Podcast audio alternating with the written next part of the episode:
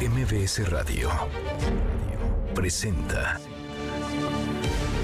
una forma distinta del periodismo de actualidad, donde las claves son informar, cuestionar y entretener. Manuel López San Martín en MBS Noticias. Miércoles, mitad de semana, miércoles 19 de julio, la hora en punto movida. Muy movida esta tarde, hay mucha información. Soy Manuel López San Martín, gracias. Muchas gracias que ya nos acompaña, que van a estar como todos los días, como todas las tardes, todas las voces. Todos se burlan, todos se ríen de la ley, todos hacen trampa, todos simulan, tanto en la 4T como en el Frente Amplio por México, todos y todas quienes están buscando la candidatura presidencial se están pasando por el arco del triunfo la legislación electoral, porque están haciendo campaña y eso no está permitido a estas alturas del partido. Y mientras eso sucede, el INE y el Tribunal Electoral, que nos cuestan un dineral, están de adorno. Mucho que poner sobre la mesa de recabos con las voces las historias. Las voces de hoy. Andrés Manuel López Obrador, presidente de México. Voy a tener una sección nueva que se va a llamar, no lo digo yo y nada más lo ponemos aquí. Les voy a poner un ejemplo. Y así vamos a empezar. Les voy a poner algo que dijo Fox. Ana Elizabeth García Vilchis, presentadora del Quién es quién en las mentiras. Los publicistas de la señora X difunden una encuesta que la pone por los cielos, cuando lo que en realidad esconden es que se trata de una estrategia publicitaria. Ricardo Monreal, aspirante presidencial. Voy a seguir caminando porque ese fue mi compromiso que firmé y lo voy a honrar hasta el último día de las encuestas. Martí Batres, jefe de gobierno de la Ciudad de México. En diciembre de este año estará totalmente reabierta y totalmente reforzada toda la línea 12 del metro, desde Miscuac hasta Tláhuac. Son las voces de quienes hacen la noticia, los temas que están sobre la mesa y estas las imperdibles de miércoles, mitad de semana. Vamos, vamos con la información. El presidente López Obrador presentó una nueva sección hoy en la mañanera, anduvo de estreno, la llamó No lo dije yo. Con esta va a criticar a la oposición, pero sin hablar él directamente, sin pronunciarse directamente. Esto tras el llamado que le hizo el INE para que no se meta en las elecciones, para que no hable de los aspirantes, para que no se involucre en temas electorales. La voz, la voz del presidente.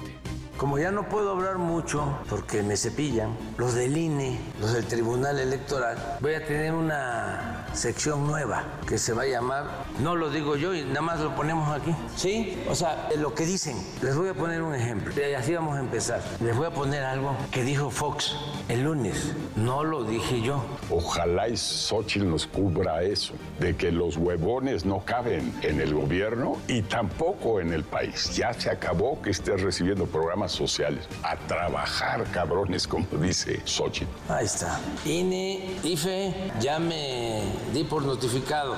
No voy a, decirlo yo. Bueno, no lo dice él, pero lo pone él, lo pone en boca de otros, eh, lo transmite en su mañanera. Ahora sí, no hay duda, ya se dio por notificado el INE que no pudo entregar a la Consejería Jurídica de la Presidencia la notificación desde la semana pasada. Bueno, ya pueden estar tranquilos, siguen de vacaciones en la Consejería Jurídica, pero el presidente ya se dio por notificado. Eso sí volvió a cargar, el presidente López Obrador volvió a la carga en contra de Xochil Gálvez, a pesar de que dijo ayer que tomaría una pausa, que habría una especie de tregua en su sección. Elizabeth García Vilchi se refirió a ella como la señora X. ¿De quién hablarán? En lugar de Xochitl Galvez le llaman la señora X. Así evaden las restricciones del INE. Los publicistas de la señora X difunden una encuesta que la pone por los cielos, a solo un pasito del paraíso. Y todos los medios la difunden como un acontecimiento cuando lo que en realidad esconden es que se trata de una estrategia publicitaria. Bueno, eso dice pues quien se ha cansado de tropezar con sus propias palabras, de enredarse con su propia lengua, Ana Elizabeth García Vilchis, la dueña de la sección ¿Quién es quién? en las mentiras. A propósito de numeritos, de encuestas, Paul CMX, la encuesta de encuestas de Paul CMX, hoy es por cierto miércoles que hablamos con Juan Pablo de Leo, socio director de Político MX, publicó su más reciente encuesta de encuestas sobre el frente opositor. Xochil Gálvez ya se les fue baños luz y no se han enterado los demás. Xochil Gálvez tiene 44% en la intención de voto dentro del frente. Le sigue Santiago Krill muy atrás, 16%, apenas 16%. A este paso va a ser un papelón Santiago Krill. En tercer lugar, Enrique de la Madrid con 15%. Mientras que en la encuesta de encuestas de Morena, Claudia Sheinbaum tiene el 40.2%, Marcelo Ebrard el 30.4%, Dan Augusto López 9.2%, Gerardo Fernández Noroña 7%, Manuel Venasco 3.4% y Ricardo Monreal 3.2% más de encuestas, más de numeritos. Publica hoy el financiero el primer careo entre Xochil Gálvez y tres corcholatas de Morena frente a Claudia Sheinbaum. Perdería Xochil Gálvez por 10 puntos, 44% para Sheinbaum, 34% para Xochil Gálvez. Frente a Marcelo Ebrard, la distancia se emplea un poquito más, 45% para Ebrard, 34% para Xochil. Con Adán Augusto López, pues la cosa sería distinta, muy cerrada. Adán Augusto López, 38%, Xochil Gálvez, 37%. A propósito de las corcholatas, siguen en lo suyo, siguen en campaña. Marcelo Ebrard de gira por Querétaro, Claudia Sheinbaum tiene asambleas en San Luis Potosí, Ricardo Monreal en Reynosa, Tamaulipas, Adán Augusto López en Quintana Roo, Gerardo Fernández Noroña en Aguascalientes y Manuel Velasco hoy no tiene eventos públicos. Esta tarde, por cierto, está por iniciar.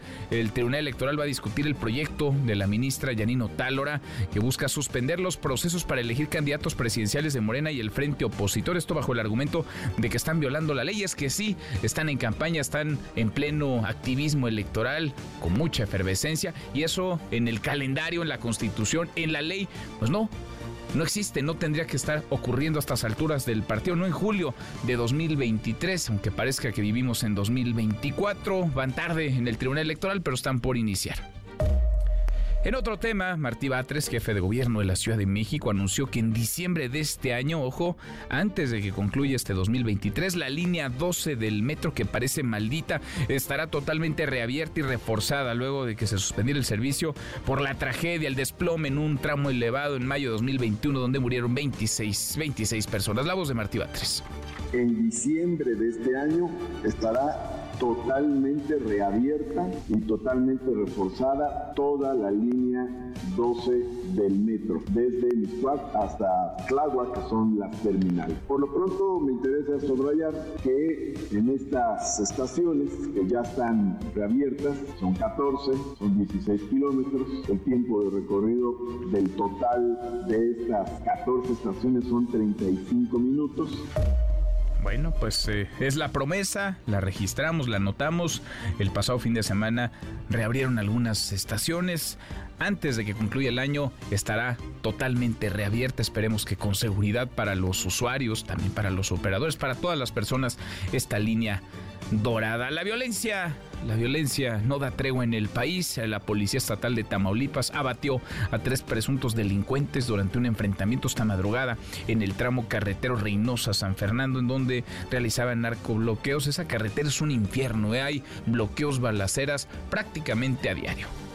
En temas, en temas internacionales, Rusia advirtió que a partir de esta medianoche considerará todos los barcos que se dirijan a puertos ucranianos a través del Mar Negro como posibles transportistas de cargamento militar y por tanto potenciales objetivos.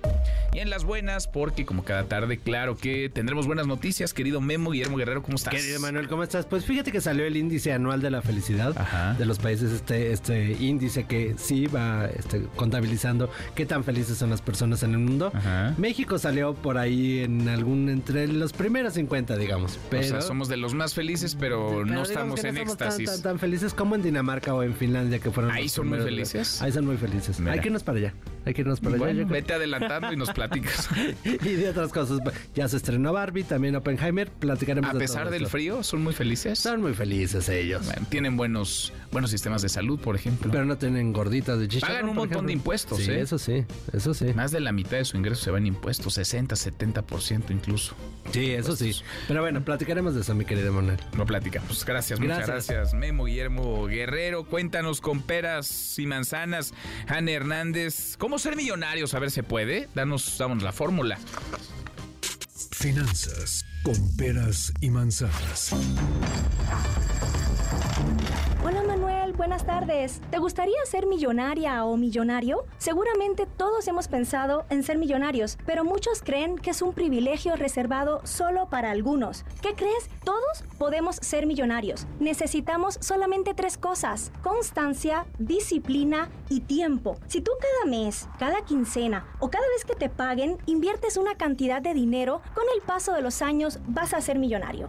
Algunas personas lo van a lograr en 10 años, otros antes, otros en 15 o 20. ¿Cuál es la diferencia? La cantidad de dinero que tú le dediques a este proyecto y el vehículo de inversión que ocupes. Si quieres ver un plan específico para ti, búscame en mis redes. Soy Jane, pero me encuentras en todas las redes como Stars Finanzas. Muchas gracias, Manuel. Gracias. Pues tomamos nota y a ponernos a ahorrar. Nico, querido Nicolás Romay, ¿qué traes hoy en Deportes? Buenas tardes. Querido Manuel, ¿cómo estás? Justo saludarte. Buenos días para ti, para toda la gente que está con nosotros. Tenemos mucho que platicar el Mundial de Natación y las plazas que se están consiguiendo para los Juegos Olímpicos de París. También hablaremos al respecto de la League's Cup, el torneo que detuvo la Liga MX, cómo va el tema del torneo que arranca ya el viernes. También el Mundial de Fútbol Femenil, habrá que hablar de eso. Y Fórmula 1, el Checo Pérez está listo ya para reaparecer en el que esperemos que sea un buen fin de semana.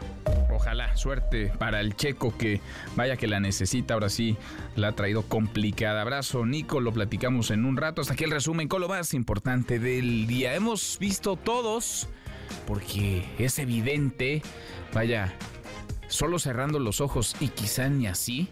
Las campañas están desbordados, desbocados. 18 aspirantes a una candidatura presidencial, a dos candidaturas presidenciales. Son seis por la 4T y son 12 en el Frente Amplio por México. Están haciendo campaña, están en recorridos, están gastando dinero para comprar boletos de avión, hospedaje, están en asambleas, le llaman informativas, están en mítines de campaña y están realizando propuestas. Todo eso no está contemplado a estas alturas del partido en el calendario electoral. No para un julio y un año antes de las elecciones. Tendrían que estar en estas hacia finales de este año en todo caso, pero se aceleraron los tiempos y cada quien hace lo que quiere y lo hace como puede. Hay una lluvia de anuncios espectaculares, de vallas, de bardas pintadas. Nadie sabe quién las pone, nadie sabe quién las paga, de dónde sale el dinero, los recursos para tal gasto, cómo es que se llenan los mítines, quién reparte playeras, gorras, porque parece, insisto, que estamos en campaña. El árbitro electoral que tendría que revisar que esto no sucediera, sancionar si es que ocurre, parece está de adorno. El INE y el Tribunal Electoral que nos cuestan un dineral, hasta ahora han sido omisos, tibios en el mejor de los casos. No se han pronunciado a propósito. El Tribunal Electoral hoy va a discutir proyecto de la eh, magistrada Janine Otálora que trataría de contener a estos desbocados, que propone, es el proyecto, frenar los procesos para elegir candidatos presidenciales en la 4T y el Frente Amplio por México. De eso queremos platicar con ustedes esta tarde. ¿Usted estaría de acuerdo en que se frenara esto, en que se frenaran los actos proselitistas, las campañas o precampañas o como le llamen al interior de los partidos, sí o no? Opine arroba MBS Noticias, nuestro WhatsApp 5524 99125, viene el teléfono en cabina 5166 1025. A propósito de tiempos de la sucesión que ya va caminando desde hace un buen rato, pues quien dio el banderazo de salida fue el presidente López Obrador y lo dio hace un buen rato, hace más de un año y medio, casi dos años, desde que él echó a andar a los suyos, a sus eh, corcholatas, y hoy de nuevo se habló de política, de 2024, de aspirantes a la candidatura presidencial. En la mañanera, Rocío Méndez, parte de la conferencia del presidente López Obrador. Rocío, ¿cómo te va? Muy buenas tardes. Buenas tardes, Manuel. En efecto, el presidente Andrés Manuel López Obrador anunció al inicio de su mensaje matutino aquí en Palacio Nacional una nueva sección que se llama No lo digo yo. Vamos a escuchar. Como ya no puedo hablar mucho porque me cepillan, los del INE, los del Tribunal Electoral, voy a tener una sección nueva. Yo estoy proponiendo que se llame, no lo digo yo, nada más lo ponemos aquí, definirnos. ¿Cómo se define Fox? Ahora sí, no lo digo yo. Ojalá y Xochitl nos cubra eso, de que los huevones no caben en el gobierno y tampoco en el país. Ya se acabó que estés recibiendo programas sociales. A trabajar, cabrones, como dice Xochitl. Ahí está. INE, IFE, ya me di por notificado. ¿eh? No voy a, a decirlo yo. Cabe destacar, Manuel, que en la sección Mentiras de la Semana de la conferencia matutina del Ejecutivo Federal a cargo de Elizabeth García Vilchis se exhibieron fotos y se interpretó información sobre Xochitl Galvez, quien fue señalada como la señora X. ¿lo vas a decir tú? Con su permiso, señor presidente, los publicistas de la señora X difunden una encuesta que la pone por los cielos, a solo un pasito del paraíso. Se trata de una estrategia publicitaria. Esa encuesta presenta resultados en los que la señora X subió como un globo a la estratosfera, algo nunca antes visto, y que los conservadores estaban casi empatados con los transformadores. Manuel, el reporte al momento. Bueno, entonces ya no lo dice el presidente, proyecta lo que dice alguien más, no lo digo yo. Nueva sección entonces para la mañanera, la mañanera que hoy estuvo de estreno. Gracias, Rocío. Gracias a ti, Manuel. Hasta Muy pronto. buenas tardes. Ya empezaron tarde, pero ya iniciaron en el Tribunal Electoral del Poder Judicial de la Federación esta sesión. Lo que más llama la atención es un proyecto de Yanino Tálora en el sentido de detener, de frenar el proselitismo, las campañas en las que están ya 18 aspirantes a la presidencia, 6 de la 4T, 12 del Frente Amplio por México. Están en campaña y la autoridad electoral, insisto, hasta ahora es omisa. Mira hacia otro lado. René Cruz, René, ¿cómo te va? Muy buenas tardes. Hola Manuel, muy buenas tardes. Pues efectivamente hace unos minutos ya inició con prácticamente una hora de retraso, inició esta sesión del Tribunal Electoral del Poder Judicial de la Federación. Sesión, Emanuel, en la que cabe mencionar que pues únicamente están presentes cuatro de las siete magistraturas que integran el Pleno de la Sala Superior del órgano jurisdiccional.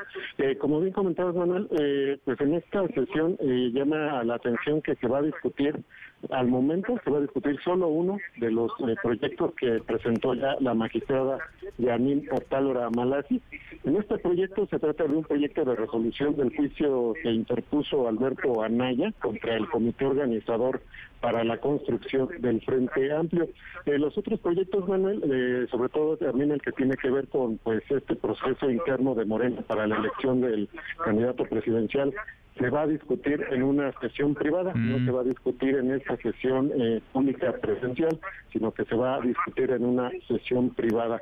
Y hasta el momento pues está agendado, Manuel, este proyecto donde pues la magistrada Yanino Talora propone invalidar este proceso, esta convocatoria para la selección del candidato presidencial del Frente Amplio por México, ya que representa un fraude a- la ley.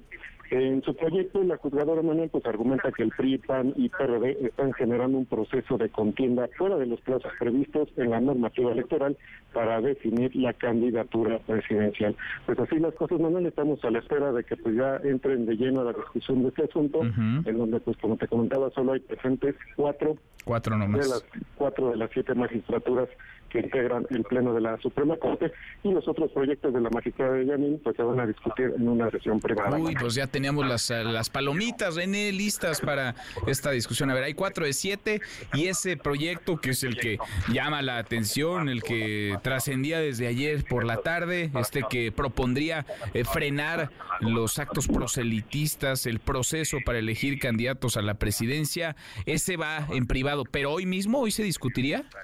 No hay una fecha para eso, Manuel, de la discusión de estos proyectos. El que va hoy, el que va hoy es el proyecto precisamente de un juicio que interpuso Alberto Anaya, también contra el Frente Amplio, en donde se propone invalidar esta convocatoria. Los otros proyectos se van a discutir en sesión privada, pero no hay una fecha tentativa de la que se pudiera llevar a cabo esta sesión. Lo que nos comentan, Manuel, es que estas sesiones eh, privadas, un magistrado puede emitir hoy su voto, otro magistrado puede emitir el día de mañana Ah, el voto de este proyecto y así hasta que se reúnan los votos necesarios de los, o hasta que los siete las siete magi- magistraturas emitan eh, todos sus votos, entonces se dará a conocer la, la resolución. Bueno, pues con calmita, total, no hay prisa. Ya llevan un mes en campaña los aspirantes por la 4T y como tres semanas los del frente. Sin prisa. El árbitro electoral, la autoridad de adorno en el mejor de los casos. Gracias, eh, muchas gracias, René.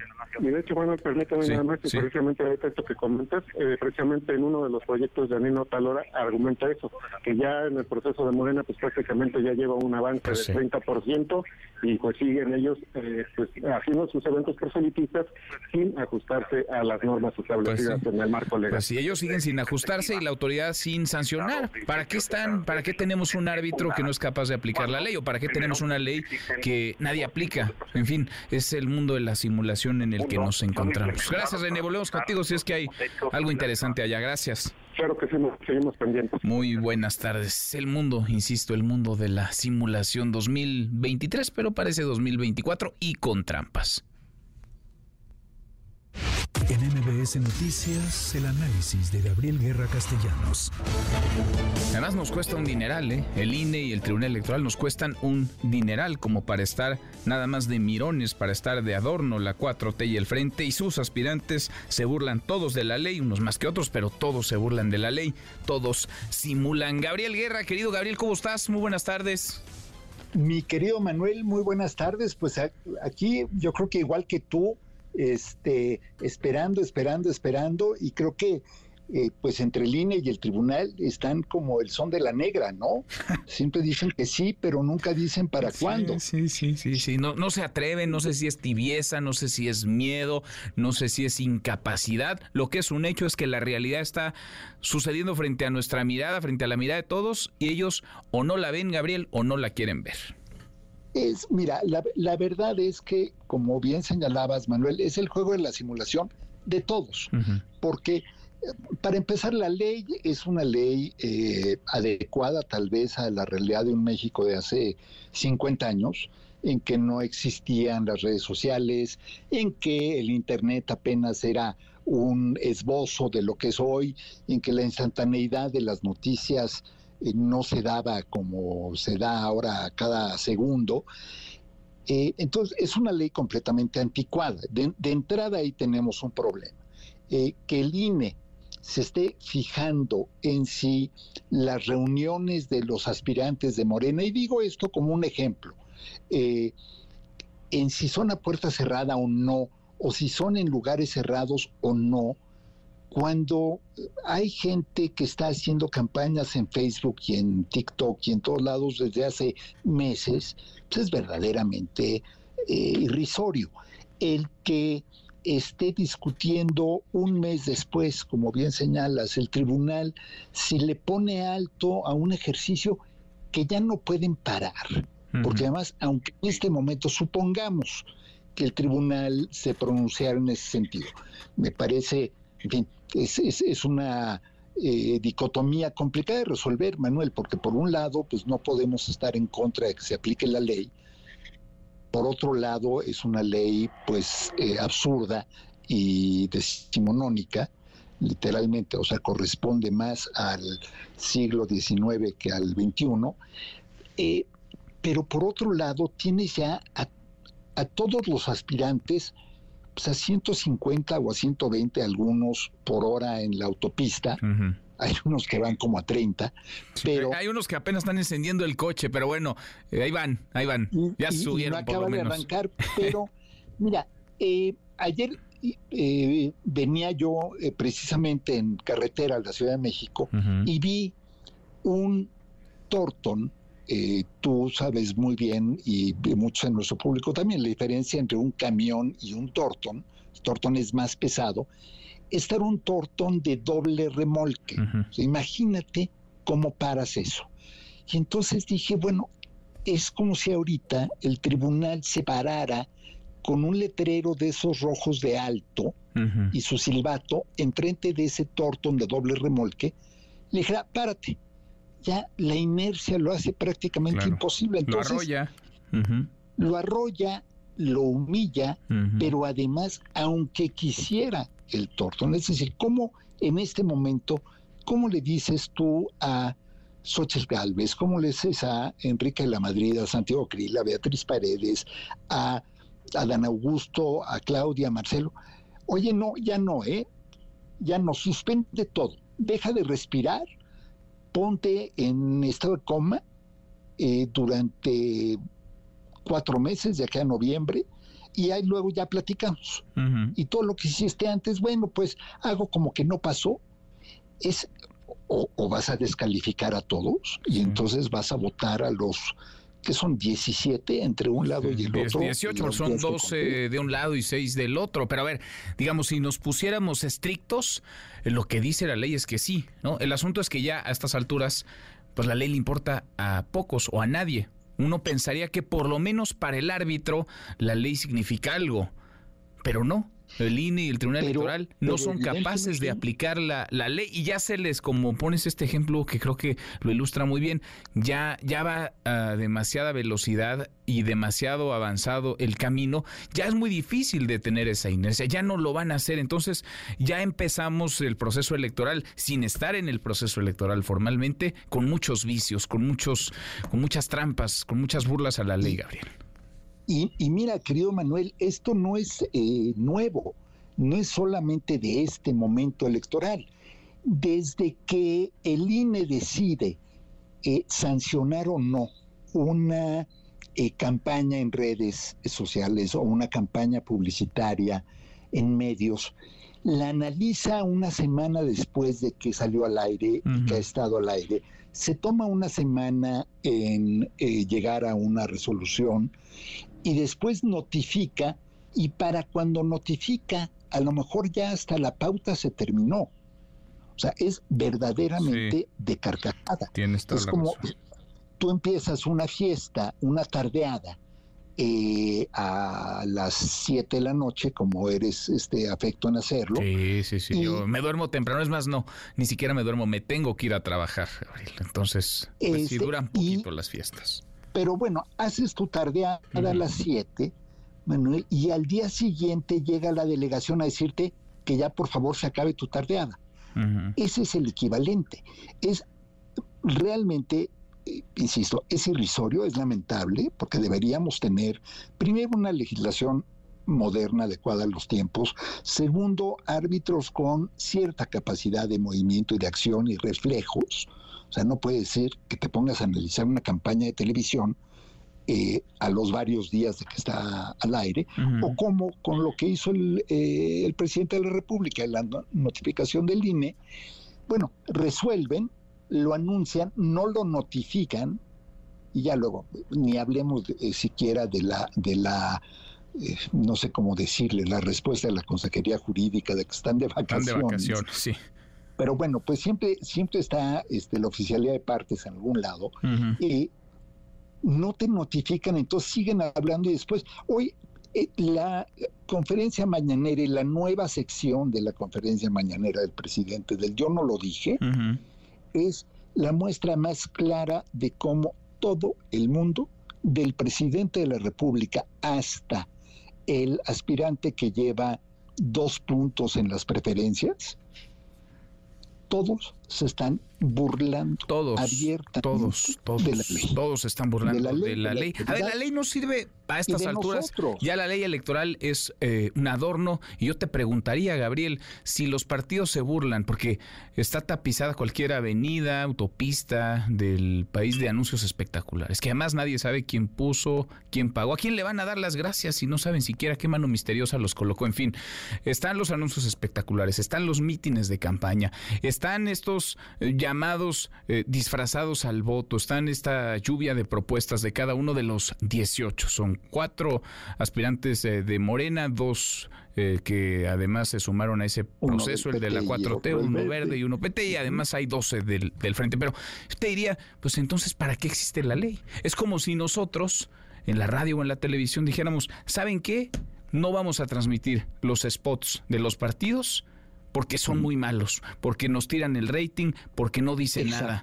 Y la autoridad, ¿con qué pantalones, con qué cara podría llegar a decir, oiga, no, aquí sí aplíquese la ley, ¿eh? aquí sí Ah, no, una ahí mega sí te lo multa? aplicarían. Sí. No lo dudes, ahí sí te lo aplicarían. Pero además, la parte de redes sociales, las pautas en redes, Manuel, porque yo estoy seguro de que una pauta en Facebook te rinde mucho más en términos de impacto que un espectacular. Yo tengo mis serias dudas acerca del éxito de los espectaculares. Creo que ahí quienes ganan son los que venden el espacio y los que cobran comisión por colocar el anuncio ahí. Esos son los verdaderos ganones. Eh, si nos fuéramos a número de espectaculares, la elección del Estado de México, la alianza opositora eh, hubiera ganado por 25 puntos, porque te- tenía una presencia de espectaculares en carreteras eh, verdaderamente eh, impresionante. Eh, no sé qué tanto sirvan o no, pero tienes todo, tienes uso de recursos que quién sabe dónde vienen, financiamiento obscuro, porque, o sea, no solamente también, veamos el lado de, de Morena, los seis aspirantes, bueno, tienen un tope de gastos todos, que todos, es- todos, todos. A ver, algunos ni tope de gastos tiene. Morena se pusieron 5 millones que ya a estas alturas no sabemos si ya los rebasaron o los van a rebasar, si alguien se los está dando o todavía no se los entregan. En el frente ni tope de gastos tienen. ¿Ni a quién le reportan eso? Todos están gastando en boletos de avión al menos o en hospedaje, en transporte, en gasolina, en comidas. ¿A quién se lo reportan? y de dónde sale el dinero, porque esa es la otra cosa. Porque dijeras, bueno, eh, los candidatos lo están poniendo de su bolsa, que también sería cuestionable. Pero ¿cómo sabemos qué le están quedando a deber? A mí me, me preocupó mucho eh, un día que uno de los aspirantes de Morena eh, declaró a pregunta expresa, dijo, no, no, no, bueno, esos espectaculares, pues los pone, eh, los pone gente que nos apoya, gente que simpatiza con nosotros. ¿Y quiénes? Dijo, no, no, no, pues no sé, habría No que sé. preguntarles a ellos. Imagínate, ¿a quién le van a dar las gracias? ¿Quién los ¿A puso? quién le debes el favor? ¿A quién le debes el favor? ¿O a cambio de qué? Exacto. ¿A cambio de qué? A Te pusieron cambio anuncios, te pusieron vallas, te están pagando bardas, playeras, gorras. Todo esto es una campaña. No, no nos engañemos. Y lo que Es están haciendo es trampa. Es trampa y es una burla a la, a la ley. Y mientras nos cuesta un dineral el INE y el tribunal como para que nada más estén observando, ¿no? Para que estén y nada una más de adorno. burla a la, a la ciudadanía. Pues sí. Pero, Manuel, ¿qué les mira, va a importar? Y aquí le toca ¿Qué les va a a línea actual, Ujú. le toca a línea actual y le toca a línea anterior Sí, también. Y al tribunal. Porque no tomaron las precauciones debidas en su momento para impedir que estas cosas sucedieran o para tener mecanismos de respuesta rápida. No puede ser No. que apenas ahorita estén discutiendo el sistema y los mecanismos de monitoreo de medios para las campañas. Imagínate, imagínate. En fin, Eh, son fin. miles de millones de pesos los que pagamos los mexicanos para que hagan su chamba y el árbitro está pintado y todos ¿Y mofándose qué? de, de- Llego a la conclusión, Sí. querido Manuel, antes de que nos caiga la guillotina, Sí. llego a la conclusión de que quien está asesorando al INE y al TRIFE es la Comisión de Árbitros de la Federación Mexicana de Fútbol. Oye, hasta ahí hay más orden. Imagínate que a los jugadores de un partido les sugirieran no patear al del otro equipo. Porque eso es lo que Y, está y haciendo que el INE. luego llegaran y luego llegaran después del partido a decir, oye, pateaste, estuviste muy mal, te merecías una tarjeta roja, pero pues ya acabó el partido, Ya no puedo juego. hacer nada. Pues sí. En fin, abrazo grande, querido Gabriel. Muchas Abrazo. gracias como siempre. Gracias, Manuel, gracias. Es Gabriel Guerra y su análisis como cada miércoles. Cruzamos la media y la hora con 33. Pausa, volvemos, volvemos, hay más.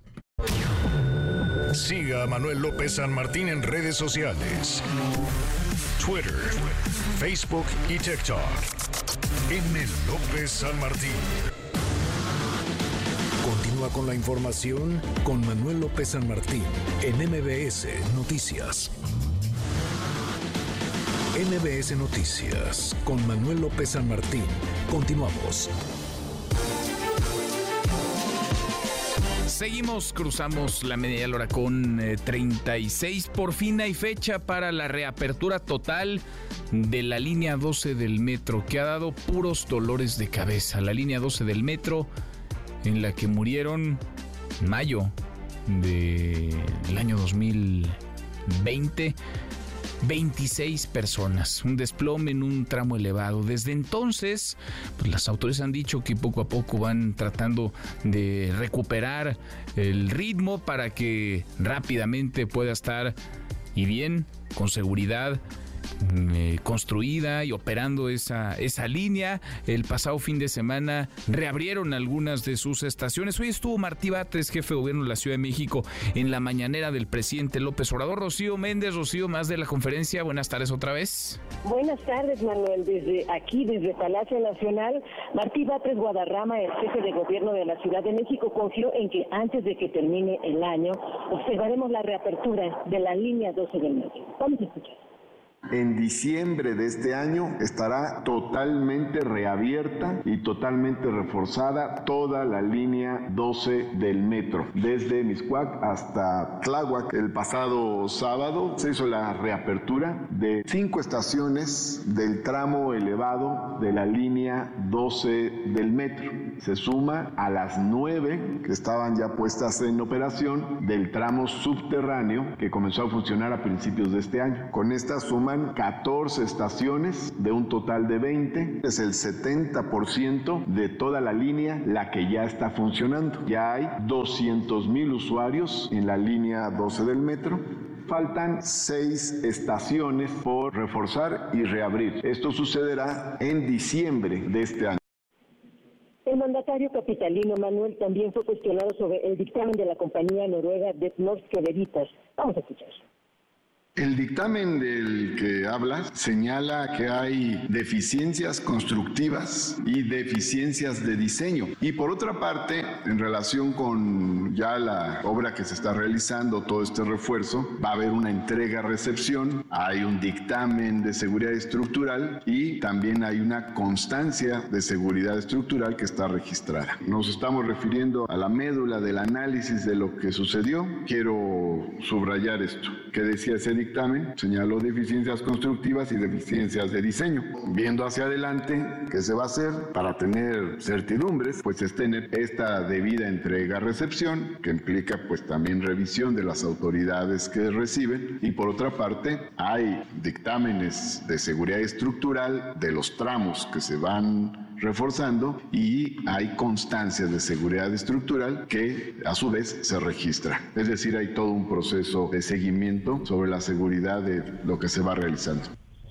Manuel, el reporte al momento. Bueno, hay fecha entonces para la reapertura total de la línea 12. ¿Cómo ha dado dolores de cabeza la línea 12 del metro? Gracias, muchas gracias, Rocío.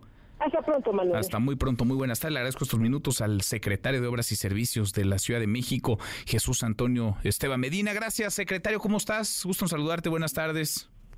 Muchas gracias, Manuel. Bien a, tus órdenes. Gracias por platicar con, con, nosotros. El pasado fin de semana se reabrieron algunas estaciones. Decía esta mañana el jefe de gobierno, Martí Batres, que antes de que termine este año estará operando en su totalidad la línea 12 del metro.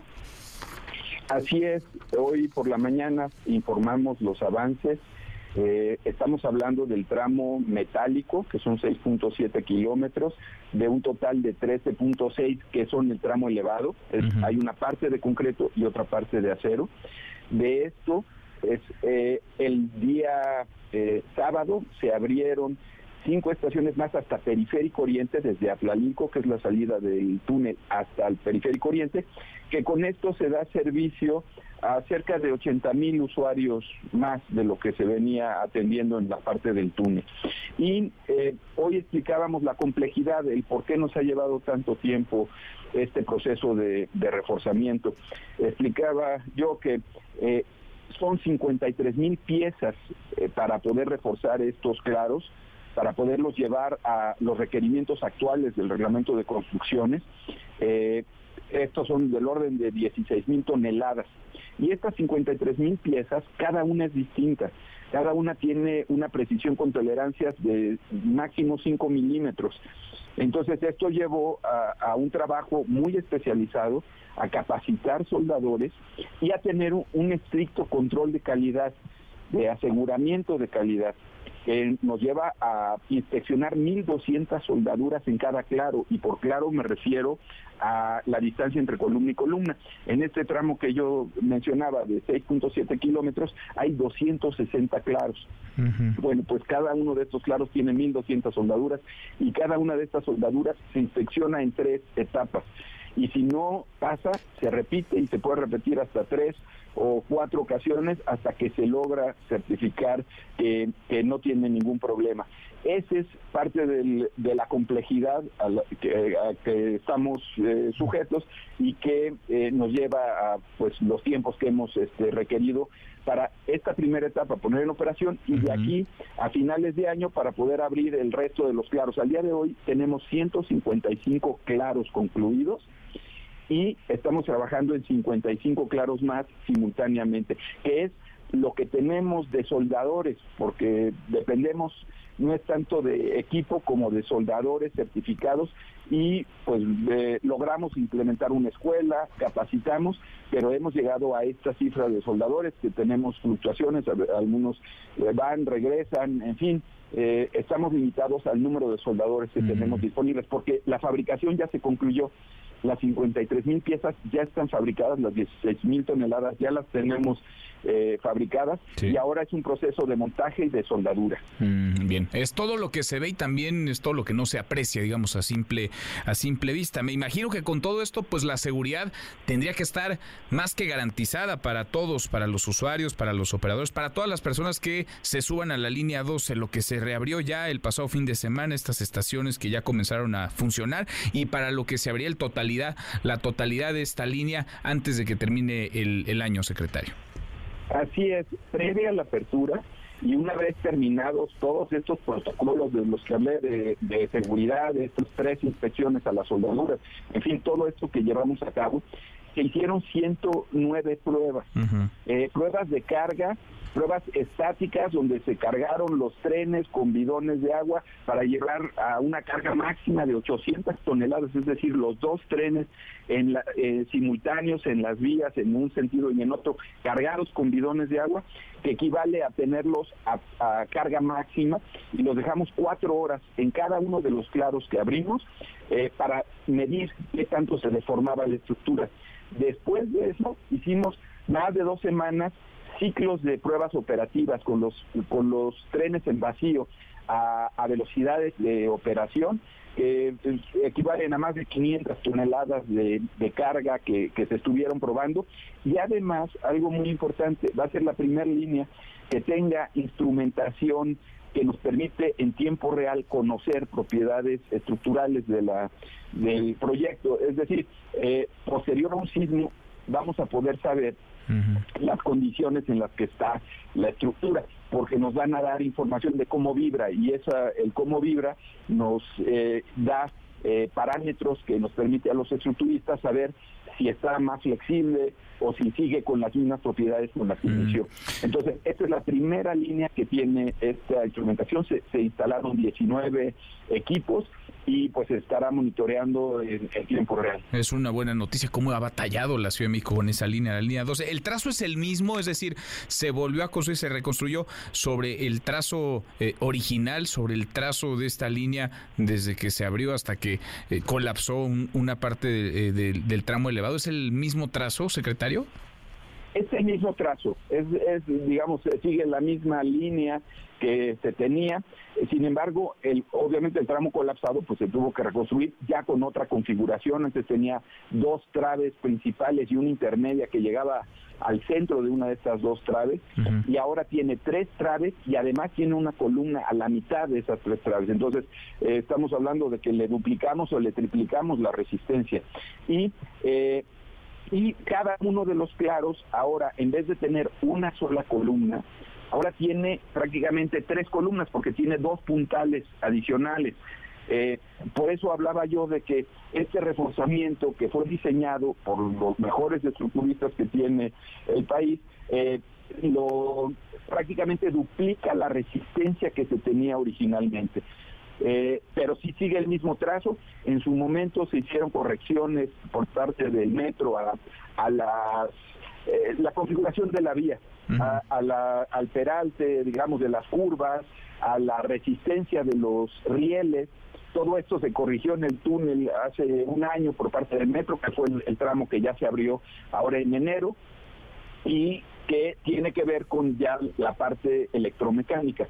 Desde el punto de vista estructural, seguimos sobre el mismo trazo, pero cada uno de los clavos ahora tiene del orden de 60, 90 toneladas adicionales de refuerzo estructural. Mm, pues es lo más importante que no solamente eh, reabra el totalidad de las estaciones, que reabren su totalidad la línea 12, sino que sea segura para los usuarios, segura para quienes se suban a ella y que les hace una enorme diferencia además en términos de tiempo, de ahorro de tiempo en ese en ese recorrido, en su recorrido cotidiano que se ha visto alterado estos últimos estos últimos años. Secretario, gracias, muchas gracias por platicar con nosotros.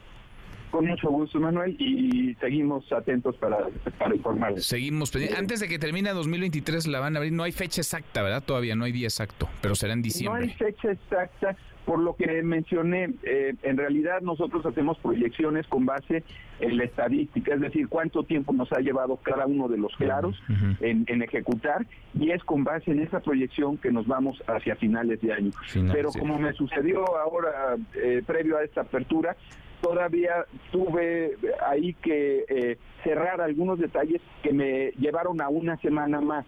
Mm. Y ahí pues eh, agradecerle a la ciudadanía, sabemos lo complicado que ha sido todo este tiempo, agradecerle su comprensión, pero también pedirles eh, esta paciencia de que estamos haciendo bien las cosas, estamos cuidando la seguridad y esto lleva tiempo. Sin duda, sin duda. Pues secretario, vamos platicando en el camino. Gracias como siempre, muchas gracias. Con mucho gusto, seguimos atentos. Buenas tardes. Igual para ti, muy buenas tardes, Jesús Antonio Esteban Medina, secretario de Obras y Servicios de la Ciudad de México. Antes de que termine el año, entonces, antes de que concluya este 2023, estará reabierta en su totalidad. Esperemos que con absoluta seguridad, con total seguridad para usuarios, para operadores, para las personas que lo utilicen, la línea 12 del metro. Lara con 48. Pausa, volvemos, volvemos, hay más. Redes sociales para que siga en contacto: Twitter, Facebook y TikTok. M. López San Martín. Continúa con la información con Manuel López San Martín en MBS Noticias. Ya estamos de regreso. MBS Noticias con Manuel López San Martín. Continuamos. Los numeritos del día. Citlali Saez, Citlali, qué gusto, qué gusto saludarte, ¿cómo estás? ¿Qué tal, Manuel? Buenas tardes a ti también, a nuestros amigos del auditorio. Te comento cómo están operando en este momento los principales indicadores en Estados Unidos y en México. El Dow Jones Industrial registra una ganancia de 0.43%, pierde el Nasdaq 0.25%, el S&P BMW de la Bolsa Mexicana de Valores pierde 0.39%, se cotiza en 53.823.64 unidades. En el mercado cambiario, el dólar en ventanilla bancaria se compra en 16 pesos con 23 centavos, se vende en 17 pesos con 20 el euro se compra en 18 pesos con 51, se vende en 19 pesos con 8 centavos. Y finalmente te comento cómo se cotiza la criptomoneda más conocida, el Bitcoin. Gana 0.56% y se compra en 504.320 pesos por cada criptomoneda. Manuel es mi reporte, buenas tardes. Gracias, muchas gracias, Itlali, muy buenas tardes. ¿Y si cambiar tu nómina te da un cashback diferente? Sí. Gana hasta 6 mil pesos comprando y ahorrando con HSBC. Entre más ahorras, más ganas. ¿Y si sí? Consulta más información en www.hsbc.com.mx diagonal HSBC presenta Economía y Finanzas Eduardo Torreblanca. Lalo, qué gusto, qué gusto saludarte, ¿cómo estás? Igualmente, Manuel, buenas tardes, buenas tardes al auditorio. Platicamos hace rato con el secretario de Obras de la Ciudad de México los dolores de cabeza que nos ha provocado a los capitalinos la línea 12 y los dolores, te digo ahora, Lalo, de cabeza que nos ha generado Pemex desde hace un montón de tiempo. ¿Tiene solución financiera Petróleos Mexicanos, Lalo? Esta es una excelente y compleja pregunta, Manuel. Eh, depende mucho de la estrategia que quiera seguir ya no este gobierno que ya hizo lo que podía hacer, sino el siguiente gobierno. la baja de calificación de Pemex por parte de Fitch Rating pone nuevamente el dedo en un renglón de las finanzas muy importante para el gobierno federal, no solamente para la empresa petrolera. No solo se trata de una deuda de 107.400 millones de dólares al primer trimestre del presente año, sino más bien es el trayecto que se piense seguir para atender la problemática de Pemex o determinar si se le va a seguir metiendo dinero bueno al malo o si se va a permitir que la empresa siga funcionando como hasta ahora, ganando pero perdiendo, y ahorita lo explico. Pierde porque desde los años 90 a Pemex se le asignó un papel de una empresa petrolera cuya principal labor era ser contribuyente del gobierno federal. Eh, no era cosa de sacar petróleo y convertir ese petróleo en otros productos, sino eh, garantizar que el gobierno federal tuviera dinero suficiente para cubrir un déficit fiscal. El gobierno federal le ha puesto dinero en este en esta administración y hay que reconocerle la voluntad al presidente de tratar de salvar a Pemex, le ha puesto dinero fresco, le ha dado dinero bueno al malo, le ha puesto también incluso modificación a su régimen fiscal con el ánimo de sacarlo adelante y nos ha demostrado que eso no es suficiente, lamentablemente. Necesita algo más petróleos mexicanos para salir adelante, pero de que puede salir adelante, indudablemente puede salir adelante si se le da un tratamiento fiscal justo, que, que sea similar al que tienen que enfrentar otras empresas petroleras en el mundo. La función de Pemex no ha sido extraer petróleo y enriquecerlo, es contribuir como el principal contribuyente de este país y en ese sentido pues pues nunca se vio como un negocio, sino como una caja chica que había que exprimir. Sí, le metieron mano hasta que la dejaron sin nada, sin nada. Se la, se la acabaron. Lalo, ¿tenemos postre? Claro que sí. En México queda en el 2000 economía número 9 en el mundo. En el 2021 fue la décima quinta. Ahora en el 2022 según datos del FMI, ya somos la décima sexta economía en el mundo. Ándale. Buen dato. Gracias, Lalo. Abrazo. Gracias, Manuel. Buenas tardes y buen provecho. Muy buenas tardes. Tres para la hora. HSBC presentó. Y tenemos, como todas las tardes, claro que tenemos buenas noticias. Gracias, Manuel. Solo le voy a decir que salió el índice anual de la felicidad. La felicidad, Y México está en el lugar 36. Eso no me gusta nada. Póngase de buenas. Dinamarca y Finlandia vuelven a ser las naciones más felices. Pero México en el lugar 36.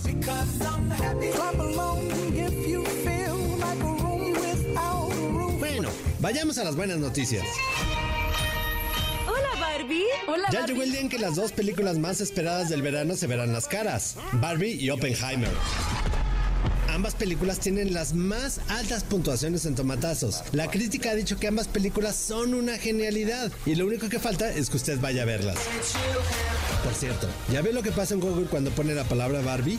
Ándale, ándale, inténtelo. La mala noticia es que ya viene la canícula, los días más calurosos y sin lluvia del año. Así que póngase bloqueador, tome agüita y no cerveza y prepárese para sufrir un poquito más. Pero la buena noticia es que en lugares como Los Ángeles ya pusieron centros de enfriamiento para la gente. Lugares con aire acondicionado, agua para hidratarse y algunos hasta tienen chapoteadero para que lleve a los niños y lomitos. La ciudad también habilitó las bibliotecas públicas para que vaya a enfriarse a la mollera. ¡Qué calor! Ponte música de calor, mi Charlie. ¡Qué calor en la ciudad! ¡Qué calor, qué calor! Es imposible de aguantar. ¡Qué calor, qué calor! La ropa llega a molestar. Pero la mejor noticia es que hoy, hoy, hoy, hoy es el Día Internacional del Amigo con Derechos. Amigos con derechos y todos tus despechos te los quitas conmigo como nadie lo había hecho. ¿Qué es o qué?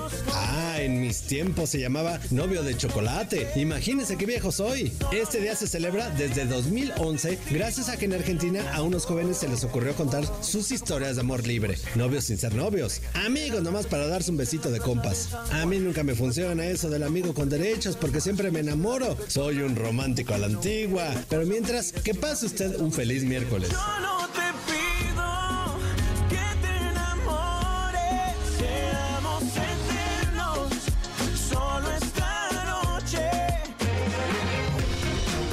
querido Memo, Guillermo Guerrero, ¿cómo estás? ¿Cómo están, mi querido Manuel? El día de los amigos con, derechos. ¿Con derecho a qué? de los amigos con, ah, con derecho a unos besos, Ah. con derecho a unos abrazos, una cosa bonita. ¿A poco hay Día Internacional de eso? El novio de chocolate le decían en mi época, sí hay Día Internacional de eso. Eh, surgió Qué en bárbaros. Argentina, tiene como 12 años que se celebra en todo el mundo. Estos amigos que, pues, un besito de compas, mi querido Manuel. A mí no me funciona porque me enamoro. Yo les tengo que Te decir, enamoras me enamoro fácilmente y ya. Pero tienes eh, corazón de condominio, ¿no? Y luego me caso, imagínate, pues, ¿Cómo? así, No, así, pues no, así es tampoco. esto. Oye, sal- Calma, mesura. Salió el, el índice de la felicidad, que es un índice que va midiendo sí que también se sienten los habitantes de un país sin que tenga que ver tanto su ingreso económico, por ejemplo, sino la felicidad. Mide otras cosas. Mide otras cosas, mide el bienestar, la, la cosa bonita, este, y sí, México está en el lugar 36. No está tan mal. No está tan Tampoco mal. está tan bien. De 137 países Ah, que se bueno, miden, estamos- estamos bastante bien. Arriba, digamos, en el grupo Somos un país bastante contento, Sí, estamos más felices quizá de lo que los indicadores nos dirían que debemos estar. Pues sí, felices. A ver, ¿quiénes felices. están hasta arriba en el ranking de la felicidad? Dinamarca y Finlandia. Dinamarca y Finlandia son los países que, que siempre, y en, en general, Suelen estar ahí, suelen ¿verdad? estar los países nórdicos, suelen Sí. estar en, hasta arriba en Islandia en- también por ahí está. Pues es que son poquitos, entonces no se pelean unos sí, entre sí, otros. exacto. Oye, pero pasan un frío, en serio, frío. Tienen otras condiciones de vida, por supuesto. Pero bueno, como México no hay dos. Como México no hay dos, mi querido Manuel. Oye, me de- déjame regalar algunos boletos. A ver, échalos. algunos boletos. ¿Para qué? Tenemos para el homenaje a José José. Si usted siempre cantó las canciones de José José y quiere ahí estar cantando el triste y todas estas canciones, con Pablo Marentes y Marisol Sosa, su hija, en el Salón La Maraca. Para todo el mundo habla de Jamie, que es una obra que es- nos han pedido muchísimo en redes sociales. Todo el mundo habla de Jamie. Para la granja de Zenón, para los más pequeños, lleven a sus hijos. Y para el cine, para la función que quieran. Cuando saben, quieran. Cuando quieran. La que quieran, cuando quieran, donde quieran. Escriban a premios arroba mbs.com y díganos qué lo hace feliz. ¿Qué lo hace feliz a ¿Qué usted? te hace feliz a ti? Además de los Ah. lunes, porque a ti los lunes ya en automático suena el despertador y te levantas con una Ay, sonrisa. a mí me hace feliz la comida. Una Sí, sopita ¿verdad? de fideo seca me hace feliz. Sí. Eso me hace muy feliz. Siempre a esta hora como que nos da hambre. Ay, ¿no? sí, ya. Ya, ya, Ya, se ya. hambre. Gracias, Memo. Gracias, Manuel. Guillermo Guerrero, Laura, con dos pausas volvemos, volvemos, hay más. Siga a Manuel López San Martín en redes sociales. Twitter, Facebook y TikTok. M. López San Martín. Continúa con la información con Manuel López San Martín en MBS Noticias. Ya estamos de regreso. MBS Noticias con Manuel López San Martín. Continuamos. Mitad de semana, miércoles eh, 19 de julio. Revisamos las redes, cómo se mueven las cosas en Twitter. Caemos en las redes.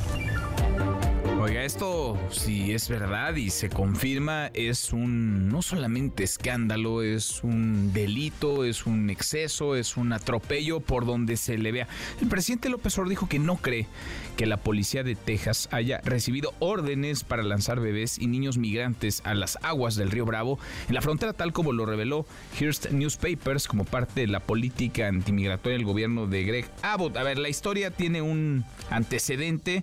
Eh, dos pequeños migrantes intentaban cruzar el río Bravo cerca de Eagle Pass en Texas. Un policía del Departamento de Estado, del Departamento de Seguridad Pública de ese estado de Texas, difundió a través de un mail, de un correo electrónico, que el 25 de junio hallaron a un grupo de indocumentados. Eran 120 indocumentados, había niños, había madres amamantando, había bebés, por supuesto, y la orden habría sido empujar a la gente de regreso al agua para que se fueran a México.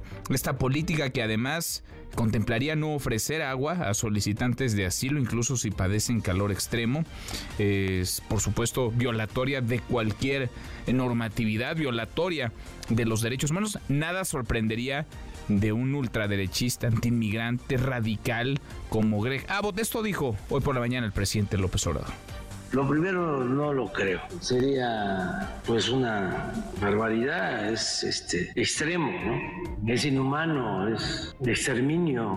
No lo creo. Lo otro sí es posible, de que no se le dé de agua a migrantes y que incluso se les persiga. Se llegó en un tiempo a cazar a migrantes, tremendo, porque fomentaron ese odio al migrante. Una barbaridad y sí, un atropello, un, vaya, una muestra de falta de humanidad absoluta. A propósito, el presidente abrió una nueva sección hoy en la mañanera.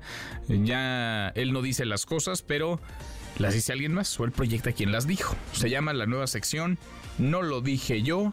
Busca exhibir posturas de sus adversarios. Dijo que lo hace para que no lo cepille el INE o el Tribunal Electoral. Lo hace pues para darle la vuelta a la ley, para evadir lo que le ha ordenado ya el INE no hablar, no pronunciarse sobre aspirantes a la candidatura presidencial y sobre el proceso electoral del próximo año. El presidente abrió con una entrevista que le hicieron al expresidente Vicente Fox en la que menciona a Xochitl Galvez, la aspirante a la candidatura presidencial por la oposición, la más aventajada de las aspirantes. este paso va a estar en la boleta. Así, así el momento, así esta nueva sección.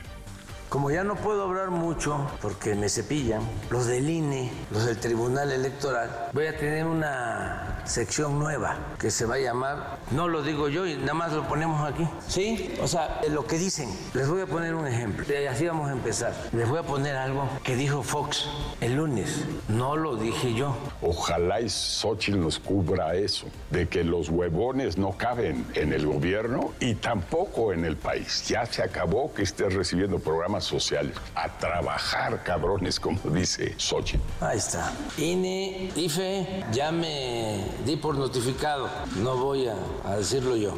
No lo dije yo la nueva sección.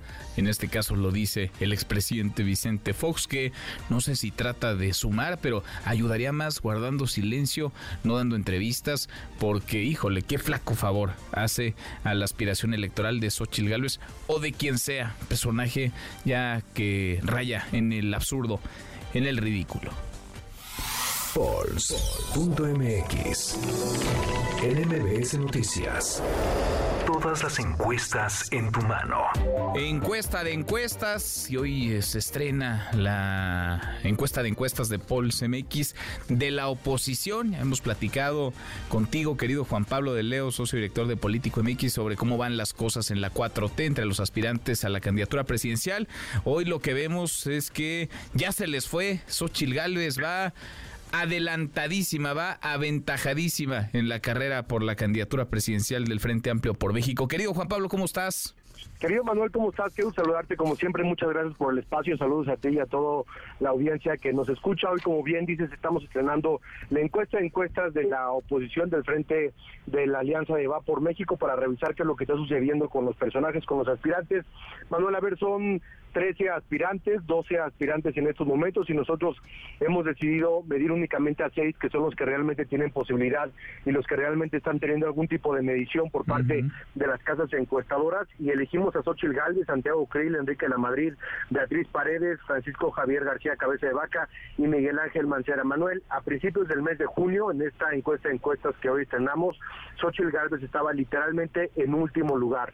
A partir de ahí comenzó un, un crecimiento importante mediados del pasado mes de junio y a principios del mes de julio es cuando se cruza la línea entre Santiago Krill y Xochitl Galvez, que Santiago Krill ya de por sí venía a la baja, pero él comienza en primer lugar cuando hacemos esta medición por primera vez y en el mes de julio Xochitl Galvez se despega por completo, pasa de tener eh, más o menos 20 puntos, 19 puntos, a estar actualmente en el primer lugar de nuestra encuesta encuestas con 44 puntos en la intención de voto. En segundo lugar le sigue Santiago Krill con 16%, en tercer lugar Beatriz Paredes con 15%, después de Enrique de la Madrid y los dos últimos que serían Francisco Javier García Cabeza Vaca y eh, eh, Miguel Ángel Mancera con 6% cada uno. Todos ellos vienen a la baja. Santiago Krill viene, al igual que Xochitl crece, Santiago Krill eh, baja.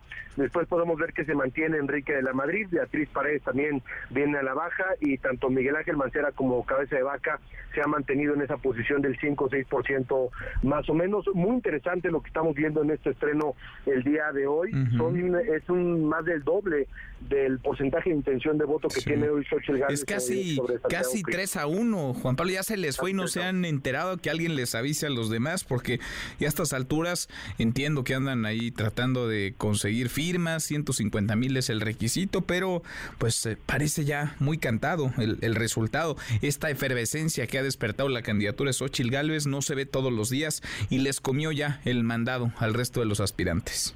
Mira, es un fenómeno, Manuel, por lo menos en, en, los números que nosotros estamos viendo, la manera en la cual un aspirante puede subir tanto, puede pasar del último lugar al primer lugar en tan poco tiempo, estamos hablando en un par de meses, pero un mes fue cuando comenzó a despegar, no es una medición que estemos acostumbrados a ver, diferente y distinto, Manuel, a lo que hemos estado platicando, por ejemplo, de lo que sucede en Morena. En Morena no se han movido los sitios del primer, segundo, tercer lugar, Claudia primero, Marcelo segundo y eh, en tercer lugar eh, Ana Augusto López. Algo diferente estamos viendo en el tema de la alianza, en donde sí se están moviendo los números y sí se está moviendo la intención de voto. Vemos que los votos y la intención de voto sí se tratan transfiriendo, perdón, de un aspirante a otro y es algo que solamente estamos viendo en estos momentos en la alianza. Ya después tendremos las mediciones eh, eh, por personas entre la alianza de la 4T y la alianza de Va por México, pero hoy por hoy podemos decir que es un fenómeno eh, en cuanto a la intención de voto que no hemos visto en nuestras encuestas de encuestas. Pues sí, contundente. Xochil Gálvez 44% en la intención de voto, Santiago Grill muy atrás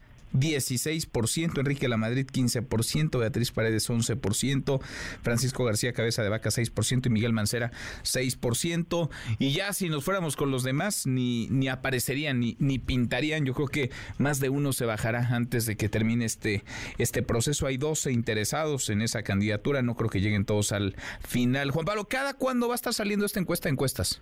Esta la actualizamos todos los días, Manuel, dependiendo de las encuestas que estén publicando, pero nosotros metemos todas las encuestas que se publican todos los días a la base de datos, corremos el modelo y los días que ustedes lo revisen va a ser un modelo actualizado, ya sea que no se haya publicado ninguna encuesta ese día o que se hayan publicado cinco encuestas, todos los días estamos alimentando la base de datos con las publicaciones que estamos nosotros ingresando y a partir de ahí, cada día que ustedes la puedan revisar, va a ser una revisión actualizada al tiempo y al momento de lo que está sucediendo en esta carrera en la que eh, a ver, todos van a la baja y Xochitl va al alza. Y si tú ves que la gráfica, Manuel, pues es una gráfica que el ascenso todavía no se detiene y el descenso de los demás tampoco todavía no se detiene. Tampoco, sí. Qué, qué fenómeno que da mucho para el análisis, nomás para no dejarla pasar, como la actualizan todos los días. Déjame nada más eh, para equilibrar, así van las cosas en el frente. Y en la 4T, Claudia Sheinbaum sigue arriba, 36%, Marcelo Ebrard 27%, igual la encuesta de encuestas.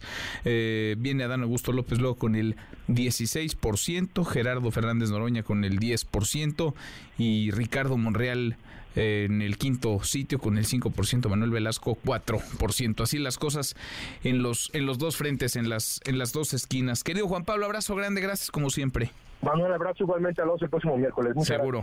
Es Juan Pablo Leo, socio director de Político MX. Hoy ahí acerca del caso de los mineros fallecidos atrapados en el Pinabete, Coahuila. Sus familiares fueron eh, informados sobre la construcción de los tapones hidráulicos en las galerías. Esto para detener, todavía no pueden, no lo consiguen, el ingreso del agua e iniciar con los trabajos de excavación para la búsqueda y recuperación de los eh, cuerpos. En otro, en otro tema, Causa en Común revela en un informe que de enero a junio de este año, de este 2023, se cometieron en México al menos 3.285 crímenes de extrema violencia. Nora Bucio, Nora, buenas tardes, ¿cómo te va? Manuel, te saludo con muchísimo gusto y de la misma forma al auditorio. Y como lo comentas en el tercer informe del 2023 del estudio Galería del Horror, atrocidades y eventos de alto impacto registrados en medios periodísticos, la organización Causa en Común detalló que de enero a junio del 2023 se cometieron en el país al menos 3.285 crímenes de extrema violencia que pueden ser clasificados como atrocidades. Los hallazgos muestran que durante el periodo de enero a junio de este año Se registraron al menos 290 casos de tortura, 310 casos de mutilación y descuartizamiento, así como destrucción de cadáveres y al menos 226 masacres. En promedio se registraron 18 atrocidades cada día en el país. Durante el periodo comprendido, las atrocidades se incrementaron en más del 24% respecto a los registros de 2021 y en un 5% respecto al 2022. El asesinato de mujeres de extrema es la segunda atrocidad que se registró en el país después de la tortura, con al menos 463 casos, promedio de 18 casos cada semana. De igual forma se acumularon al menos 134 de niñas. Ahí ya se nos está cortando mucho, ya se nos estás perdiendo. A ver si podemos recuperar a Nora, nomás para que nos termine de compartir estos datos. Son, pues son muchísimos. Es preocupante y acá lo hemos revisado caso por caso, detalle a detalle, región por región, estado por estado. Puede ser Guanajuato, sino Zacatecas, Michoacán, Tamaulipas, Chiapas, Morelos, Guerrero. El país arde. Son 3.285 crímenes de extrema violencia. Nos compartías ya el detalle de los datos, Nora. Así es, Manuel, te comento que de igual forma se acumularon al menos 134 asesinatos de niñas, niños y adolescentes, en promedio 22 casos al mes. Las cinco entidades en donde ocurrieron más atrocidades durante el periodo enero-junio fueron Chihuahua, Guanajuato, Baja California, Guerrero y Morelos. Y al igual con el resto de las entidades, hay un número indeterminado de atrocidades que no fueron registradas por la prensa. Manuel, la información. Pues eh, qué horror, literalmente, qué horror, qué país, qué realidad nos toca vivir y narrar. Gracias, Nora, muchas gracias. Muy buenas tardes. El Departamento del Tesoro de Estados Unidos sancionó a Franco Tavares Martínez de la familia michoacana, de la nueva familia michoacana, por tráfico de fentanilo. Cuéntanos, Hatsiri, ¿cómo te va? Hatsiri Magallanes, buenas tardes. ¿Qué tal, Manuel? Muy buena tarde. En esta lucha del gobierno estadounidense en contra del fentanilo, efectivamente, el Departamento del Tesoro sancionó el día de hoy a Franco Tavares Martínez, miembro de la nueva familia michoacana por tráfico de fentanilo, que opera principalmente en el estado de Guerrero y que es asociado al narcotráfico internacional. A través de la Oficina de Control de Activos de Extranjeros, señala que Tavares está involucrado en la distribución de drogas en áreas de Atlanta, Georgia y Houston, Texas. Tavares Martínez dice distribuye cocaína, fentanilo y aproximadamente una tonelada de metanfetaminas cada dos meses y controla dos laboratorios de metanfetamina cristal en México y ha recibido fentanilo en polvo de la República Popular de China. En ese sentido, el secretario del Tesoro para el Terrorismo e Inteligencia Financiera, Brian Nelson, afirmó que el Tesoro sigue comprometido sin duda en trabajar con sus socios mundiales, en este caso con México, para inhabilitar y a los facilitadores justamente de las drogas ilícitas. Recordó que Estados Unidos, el 7 de julio de este año, pues dio una acusación de cinco cargos a Tavares Martínez sobre delitos de narcotráfico. Un gran jurado de la Corte de Distrito de los Estados Unidos, de Distrito Norte, pues acusó precisamente a Tavares Martínez de una serie de delitos, incluyendo conspiración por posesión de metanfetamina con intención de distribuir ilegalmente a Estados Unidos. El reporte que tenemos. Bueno, gracias, Hatsiri, muchas gracias. Buenas tardes. Muy buenas tardes. La lucha es o tendría que ser compartida. Por supuesto que lleva un tramo importantísimo de responsabilidad Estados Unidos. Estados Unidos que es el principal mercado, es donde más demanda hay. Por supuesto es donde más oferta llega también. Llega desde México, aunque los precursores arriban desde China. En Estados Unidos se consume, mueren cientos de personas todos los días por sobredosis. En México se maquina, aquí se trafica y se envía. Y desde China vienen los precursores, la materia prima. Qué cáncer este del fentanilo y los gobiernos no atinan a ponerse de acuerdo, a coordinarse, más bien salieron buenos para lavarse las manos. En otros temas ya platicábamos con el secretario de Obras de la Ciudad de México, nos decía de la línea 12 del metro que reabrirá en su totalidad, ojalá en condiciones de seguridad antes de que termine este año, diciembre de 2023. También el gobierno capitalino informado que el Metrobús comenzará a operar otra ruta, una nueva ruta de las estaciones Río Frío a Juárez, lo que dicen va a permitir conectar la línea 2 con la línea 3 de este sistema. El objetivo, aseguran, es mejorar la movilidad de las personas que viajan del oriente al centro de la capital. Deportes. Con Nicolás Romay. En MBS Noticias. Querido Nico, qué gusto, qué gusto saludarte, ¿cómo estás? Muy bien, Manuel, encantado de saludarte como siempre. Buenas tardes para todos. Eh, Manuel, arranca el Mundial Femenil. Arranca la Copa del Mundo Femenil, tenemos cuatro partidos, eh, arranca mañana, pero bueno, realmente es de madrugada para nosotros, a la una de la mañana. Ajá. Nueva Zelanda contra Noruega, Australia contra Irlanda, Nigeria contra Canadá, Filipinas contra Suiza, los cuatro primeros partidos que tendremos de esta Copa del Mundo, en donde tristemente, Manuel, México no está. México no clasificó para esta Copa de- del Mundo. Eh, es tristísimo porque aparte si nos ponemos a analizar el proceso, eh, fíjate que, el- ¿te acuerdas de este clasificatorio para el Mundial? Fue en Sí, Monterrey. no, claro. Lo cambiaron. Ese era fuera de, de México y lo cambiaron para que fuera en Monterrey, sacrificando el de los Juegos Olímpicos de París varonil, que tampoco fuimos. Entonces no, no funcionó para ir al Mundial Femenil y se perdió el boleto para ir a los Juegos Olímpicos de París. Digo, de las perspicacias de la Federación Mexicana de Fútbol eh, en, en su etapa anterior, y es por eso que no estamos ni en el Mundial Femenil, ni en Juegos Olímpicos, ni varonil, ni femenil, ni en Mundial Sub-20. Todo mal, Nico, todo, todo mal, por eso urgen cambios. Eh, sí, sirvió nada más para exhibir lo que no funcionaba, ¿no? Y para cortar ahí algunas cabezas, ojalá ahora se trabaje mejor. En fin, arranca el, el Mundial Femenil, que seguro será entretenidísimo, buenísimo. Qué lástima que no está México, porque eso le quita interés acá, pero hay que seguirlo, Nico. Sí, es el evento del verano, Manuel. Sí. La, digo, la Copa Oro está muy bien y lo que queramos decir, pero este es el evento deportivo del verano, el Mundial Femenil, y aunque no esté México, habrá que estar muy al pendiente porque el nivel cada vez es me- mejor, eh, se ha subido muchísimo la fuerza mediática, todo, la verdad es que tiene un mérito tremendo lo que ha pasado en el fútbol femenil, y pues México no se debe de quedar atrás, y ojalá que en el próximo podamos ser protagonistas. Totalmente. Oye, donde sí está México, entiendo, corrígeme si me equivoco, es en el Mundial de Natación, ¿no? En el Mundial de Natación que se celebra en Japón. Sí, haciendo las cosas muy bien, Manuel, la verdad, de muy buena manera. Se consiguen plazas para los Juegos Olímpicos. Eh, Rodrigo López, Osmar Olvera, eh, Alejandra Orozco, Gabriela Agúndez, eh, Randall Williams y Kevin Berlín consiguen plazas olímpicas. Aquí, Manuel, hay que entender muy bien que son plazas para el país. Son plazas que después se tienen que designar qué Ah, atletas van. Pero estos deportistas las consiguieron. Esta noche va a ser muy importante porque se pueden conseguir todavía más y la idea y la intención es ir con equipo completo, ¿no? Eh, como se fue en Tokio, que se vaya así en, en París, ha sido muy difícil para todas las federaciones, ¿no? Pero especialmente para la de natación, todo lo que ha pasado y los atletas dando resultados cuando tienen que dar resultados, Manuel. Pues sí, pues sí, bien, bien por México, lo aclaras eh, perfectamente, Nico, no son plazas para quienes ganan, digamos, estos lugares, son plazas para el país, ya después eh, competirán. Oye, ¿y qué pasó con eso de la Leagues Cup, esa liga que tanto te gusta y que está por iniciar o ya empezó?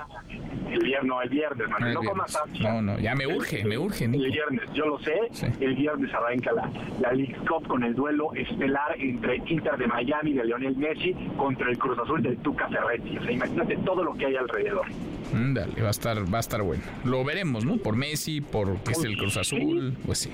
Para mí, un torneo que en esta primera etapa, en esta primera edición, necesitaba muchísima más exposición. Decidieron hacerlo cerrado, decidieron hacerlo a, a través de la plataforma de Apple, lo cual hace que si quieres ver la mayoría de los partidos tienes que comprarlo, tienes que... Está complicado. Creo que en sus primeras ediciones lo normal hubiera sido que fuera muchísimo más fácil para la gente y para el público verlo, ¿no? Pero, pero bueno, vamos a ver si se termina por enganchar el aficionado, aunque insisto, cada vez es más complicado ver el fútbol. Pues sí, está pensado sobre todo para el público en Estados Unidos, ¿no? Sí, sí, de acuerdo. y para venderlo muy caro a la gente allá y, y así sea negocio. Pues Pero bueno, pues al final es un mes en donde paras la liga e intenta darle algo a tu afición, ¿no? Exacto. Bueno, pues eh, hablaron los, eh, los dólares. Nico, ya a propósito de fútbol, hoy juega el Necaxa. Me estoy enterando que hoy juega el Necaxa. ¿Ah, sí? ¿Contra quién, Manuel? ¿No ¿O qué? sabías? Contra el Atlético de Bilbao. El, el juego de los 100 años, Nico. Pensé que, que ibas a abrir con eso. Me imagino que al rato le dedicarán medio programa. No, pues sí deberíamos de hacerlo. La verdad es que sí deberíamos de, de hacerlo. Pues Oye, equipo mítico, ¿eh? Los dos rojiblancos. Los dos rojiblancos. Bueno, pues a ver si gana de milagro el Necaxa. Lo dudo, la verdad lo, lo dudo. Oye, y el Checo, el Checo Pérez, ahora sí va a haber eh, Fórmula 1, ¿no? Este fin de semana. Ahora sí, hay Fórmula 1, Gran Premio de Hungría. Ojalá que le vaya bien al Checo. Han sido semanas muy complicadas y ya nos quedó claro que el sábado es el día importante para el Checo, ¿no? Una buena calificación es lo que te cambia absolutamente todo. Así que suerte para el Checo Pérez. Mañana estaremos eh, dando más detalles de cómo está eh, Sergio Checo Pérez de cara a este Gran Premio. Bueno, Nico, en un ratito más los escuchamos. Los esperamos, Claro Sports, por MBS Radio, en esta misma estación como cada tarde. Te mando un abrazo, Manuel. Abrazo grande, Nico, Nicolás Romay con los deportes. Pausantes, una vuelta por el mundo de la mano de mi tocayo Manuel Marín. Se cayó, por cierto, WhatsApp no es su teléfono, se cayó el sistema de mensajes de WhatsApp. Volvemos, volvemos, hay más. Internacional. Rusia advirtió que a partir de esta medianoche considerará todos los barcos que se dedican a puertos ucranianos a través del Mar Negro como posibles transportistas de cargamento militar y por lo tanto potenciales objetivos. Mientras tanto, el presidente ruso Vladimir Putin no asistirá a la cumbre de los BRICS en Johannesburgo, esto por el temor de ser arrestado. Tras el anuncio de una sexta investigación en su contra por el ataque al Capitolio y su intento de revertir los resultados electorales de 2020, el expresidente de Estados Unidos Donald Trump dio una conferencia de prensa en la que aseguró que lo quieren meter a la cárcel para evitar su regreso a la Casa Blanca en 2024. No sabía prácticamente lo que era una citación y los grandes jurados y todo eso. Ahora me gusta convertirme en un experto. No tengo otra opción. Es una vergüenza. Si dices algo sobre una elección, te quieren poner en la cárcel por el resto de tu vida. Es una vergüenza. Siga a Manuel López San Martín en redes sociales. Twitter, Facebook y TikTok. M. López San Martín. Continúa con la información con Manuel López San Martín en MBS Noticias. MBS Noticias con Manuel López San Martín. Continuamos. Seguimos, cruzamos la media hora con 33. Le decía, se cayó la plataforma el servicio de mensajes de WhatsApp. Eh, no solamente eh, Down Detector lo ha señalado, sino que lo corroboran los usuarios, los informes de los usuarios indican problemas en WhatsApp, cuáles son los principales problemas comunicados, conexión de servidor, aplicación y envío de mensajes. Está, está fallando, WhatsApp se cayó, no sirve en estos momentos la plataforma, así que no es su internet, no es su teléfono, es culpa de WhatsApp se formuló una solicitud que nosotros consideramos infundada, ilegítima, consistente en incrementar un 200% el monto de reparación del daño de 10.7 que ya había sido sustentado y aprobado por el Consejo de Administración de Pemex y se nos solicitaron 30 millones de dólares. Tenemos que ver qué acciones jurídicas podemos tomar frente a este embate del Estado mexicano en contra de un testigo colaborador. Embate del Estado mexicano, dice el abogado de Emilio Lozoya, Miguel Ontiveros, que lo compre quien no lo conozca. Emilio Lozoya, un delincuente, vaya, a los ojos de todos, incluidos de la justicia, se dice víctima ahora del Estado mexicano, de las instituciones, víctima de extorsión. Lourdes Mendoza, periodista, columnista de El eh, Financiero, tú conoces a la perfección, mejor que nadie, este caso, el caso de Emilio Lozoya. 30 millones de dólares está pidiendo la fiscalía, está pidiendo la autoridad mexicana, si es que Lozoya, exdirector de Pemex, se quiere ir a su casa. ¿Cómo ves, Lourdes? ¿Cómo estás?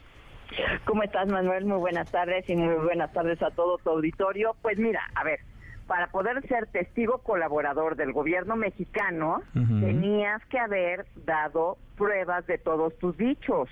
Como no diste prueba de ninguno de tus dichos, pues por eso tienes que resarcir el daño que le hiciste al gobierno mexicano, pero no nada más es, o más bien al Estado mexicano, no es al gobierno, no es a este gobierno o al gobierno anterior, es al Estado al mexicano. Estado, por el daño generado. Exactamente. Y te acuerdas tú que en un principio se hablaban de 10.7 millones. Es decir, lo que le dieron de, de, de, cochupos, los de Odebrecht, Emilio Lozoya lo regresaba y decíamos, ya con eso se nos olvidó, pues no. y hoy lo que dice Ontiveros, ¿no? Su abogado, que miente como, como, respira. Sí, sí, ¿no? sí, sí, que, eh, y, y, de hecho, en, en la mayoría de las audiencias, sobre todo las de Odebrecht, en donde a mí me ha tocado ir a cubrir las notas, lo que dice Emilio Lozoya es, yo he colaborado con el gobierno mexicano, sin nada más que no han podido eh, hacer ninguna de, de, mm, no han podido abrir una sola carpeta de investigación por sus dichos y sus pruebas.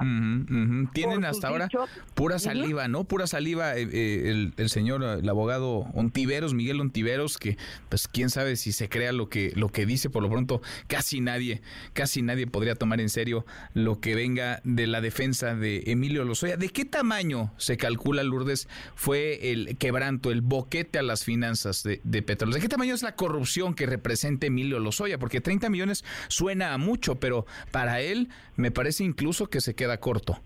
Se quedaría corto porque, mira, nada más, déjenme recordarles, el primer día que Emilio Lozoya Austin entra como director general de Pemex al piso 44, el primer día de gobierno de Peña es un sábado. Entonces, el primer día hábil de Lozoya como director de Pemex fue un lunes, dos días después de haber, ¿no? este tenido ya el encargo. ¿Y sabías tú que ese día le quitó la inmunidad soberana a petróleos mexicanos con una empresa que se llama Braskem y no me vas a creer de dónde es Braskem. A ver. Ah, pues es una empresa relacionada con Odebrecht. Mm, mira. ¿Y qué, qué sucede esto? Cuando tú, te, o sea, Pemex es como una empresa del Estado, ¿estamos de acuerdo? Sí. Si tú le quitas esta inmunidad soberana y te vas a pleito con otra empresa, te peleas como en particulares.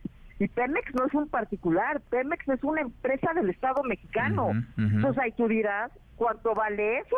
No, pues no hay monto que resalza ese daño. Es, es incalculable. Ahora, Lozoya no hay que olvidarlo. Lozoya andaría en su casa o en la calle, peor todavía, o quizá a estas alturas del partido, son las 2.38 de la tarde, en algún restaurante, de no haber sido porque tú exhibiste la vida que se daba, porque Lozoya se placeaba, se dejaba ver, salía a comer, a cenar, a restaurantes eh, concurridos, se dejaba ver, no le tenía miedo a la justicia. Creo que las cosas para él han han, cambiado. Ahora se antoja complicado que vaya a salir, Lourdes, que vaya a salir algún día de la cárcel. Me imagino la está pasando mal en el, en el reclusorio norte donde se encuentra. Mira, tú decías cuando íbamos a entrar al aire un, criminal.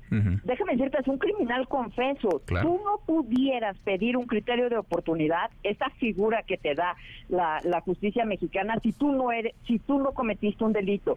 Es decir, tú cometes un delito, levantas la mano y dices, bueno, sí soy un delincuente, pero yo lo que te puedo dar gobierno mexicano es a mis superiores. Sí. Entonces, con lo que yo te doy de pruebas y no nada más de salida, es que de saliva tú puedes ir contra personajes por arriba de mí. Y lo que vimos es justamente que eso nunca lo logró hacer. ¿Qué hizo Emilio Lozoya? Pues sí, recibió el dinero de Odebrecht. Y déjame decirte, Odebrecht es el caso de corrupción más importante en los últimos tiempos a nivel mundial. El dos veces presidente de Perú se suicidó en todos los, o sea, es, es una petrolera que además tiene constructora que se metió en todos o la mayoría de los gobiernos de las empresas de, los gobiernos latinoamericanos. Con qué finalidad con sobornar a la gente para poder adquirir o adjudicarse los contratos que ellos quisieran a diestra y siniestra. Entonces, algún día vamos a ver en una de estas nuevas plataformas que existen el caso de Odebrecht. Seguro. Y solamente en México, Manuel, es el único país en donde no ha pasado nada con este escándalo. ¿Sabes que este escándalo se, se inició en el gobierno de Peña Nieto? ¿Quiénes le abrieron la carpeta de investigación a Emilio Lozoya Austin? Pues ni más ni menos que el gobierno de Peña Nieto, nada más que no lo movió. No. No, pero era amiguísimo de Peña Nieto, era cercanísimo a Peña Nieto hasta que la relación se rompió, se fracturó. Pero por lo pronto Lozoya es un delincuente, es un criminal, confeso, no es que lo digamos tú y yo, él mismo lo dice, él mismo se asume así para poder lograr este criterio de oportunidad. Pero además déjame decirte otra cosa, el 3 de enero del 2022 eh, la Fiscalía General de la República lo acusa ya a él directamente y a su familia de ser los únicos beneficiarios del dinero del cochupo de Odebrecht. Mm. tiene dos acusaciones. Uno, haber sido sobornado por Odebrecht y por otro lado tiene otra, que fue la de ayer, haber comprado una, una planta de fertilizantes chatarra, además a sobreprecio. Mm. Entonces, esas son las dos carpetas que hoy tiene abiertas. Emilio Lozoya Austin no viene extraditado al país, viene a colaborar con el gobierno mexicano a hacer un teatro judicial nunca antes intentado en México y bueno, ese teatro se cayó porque este señor pues no era confiable. Y nada más te digo una cosa, si Emilio era la joya de la corona para combatir la corrupción y la impunidad, ¿tú lo hubieras dejado solito? oye, oye Lourdes. Yo lo pude haber matado, pude haber, en lugar de tomarle una foto, lo, lo, pude haber matado porque para entrar a un restaurante no necesitas pasar por un arco de seguridad, ¿o sí? Sí, no tenía demasiada protección, sino es que no tenía ningún tipo de resguardo. Oye, 30 millones te decía, eh, suena mucho dinero. ¿Los tiene Emilio Lozoya? Sí, claro. ¿Sí? Los tiene. ¿Cómo pueden comprobar que ese dinero es bien habido, eso es lo que está en tela de juicio. va a ser el problema, claro. Es otra historia. Sí, sí, sí, porque si pagan esos 30 millones tendrán que decir de dónde salió tanto dinero, ¿no? Y ahí es donde empieza el, enredo. Exactamente. Bueno, oye, de volar, sí. La última declaración de su abogado previa a esta era que ya iban a traer extraditado a Peña Nieto de los campos de golf a este a Santa Lucía. Mira, eso dicen. Son puras declaraciones. Eh, puras declaraciones, pura saliva. Oye, de volada, Lourdes, eh, ¿tu caso en qué va? Porque tú le plantaste cara a las acusaciones, a las calumnias de Lozoya, lo denunciaste, lo demandaste, le ganaste. ¿En qué va tu caso, Lourdes? Ya le gané dos instancias. Estamos en la tercera instancia del daño moral porque se niega a este a, a liquidarme o a o a hacer este no lo que el juez dice que me tiene que, que me tiene que indemnizar y tiene que pagarle a mis abogados la de, la denuncia por este falsedad en declaraciones esa pues ahí va pero la fiscal este carnal ah no perdón la fiscalía de la Ciudad de México pues no la mueve mucho y tiene una nueva una nueva denuncia que ya ratifiqué por amenazas porque se la pasa en, en el reclusorio diciendo que me quiere muerta Ah, él lo dice. Él lo dice dentro del reclusorio. Sí. Mira. Entonces ya también metí esa otra denuncia, ya está también este, ratificada y demás, entonces estamos esperando las medidas cautelares pertinentes. Mm, bueno, pues eh, ojalá, ojalá lleguen pronto y ojalá se pongan las pilas quienes tienen que hacerlo, las fiscalías, tanto la General de la República como la Capitalina. Lourdes, gracias como siempre, qué gusto escucharte.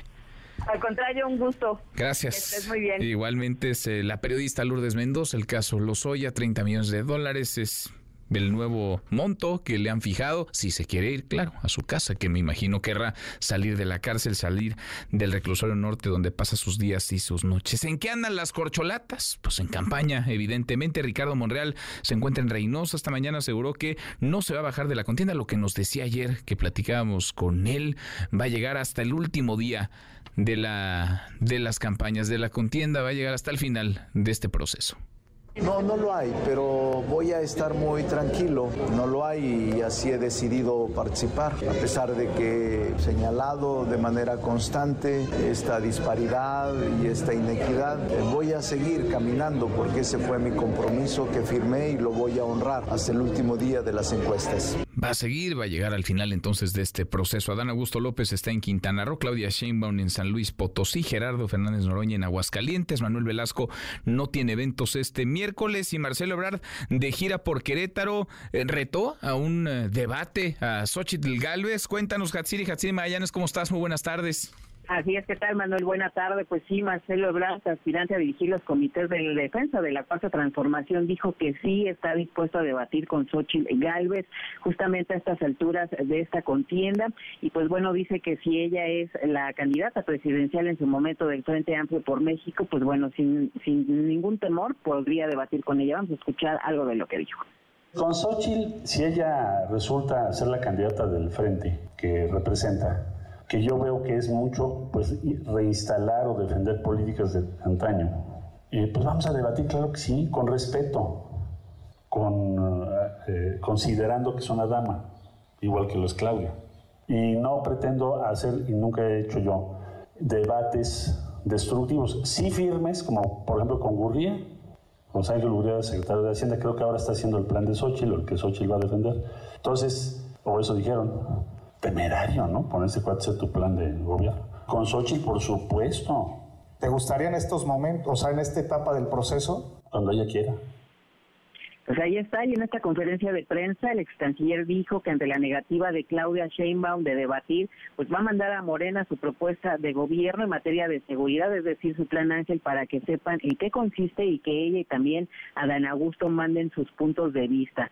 También luego de que la gobernadora de Campeche, Laira Sansores, calificó de desleal el plan Ángel al considerar que busca corregirle la plana al presidente Andrés Manuel López Obrador en el tema de seguridad, el ex canciller afirmó que si la mandataria local tiene un tema con su plan, pues habría que debatirlo y también consideró que Claudia Sheinbaum no necesita de ayudantes como Sansores para poder fijar sus posturas y defender sus ideas para hacer un mejor gobierno. Escuchamos ahorita.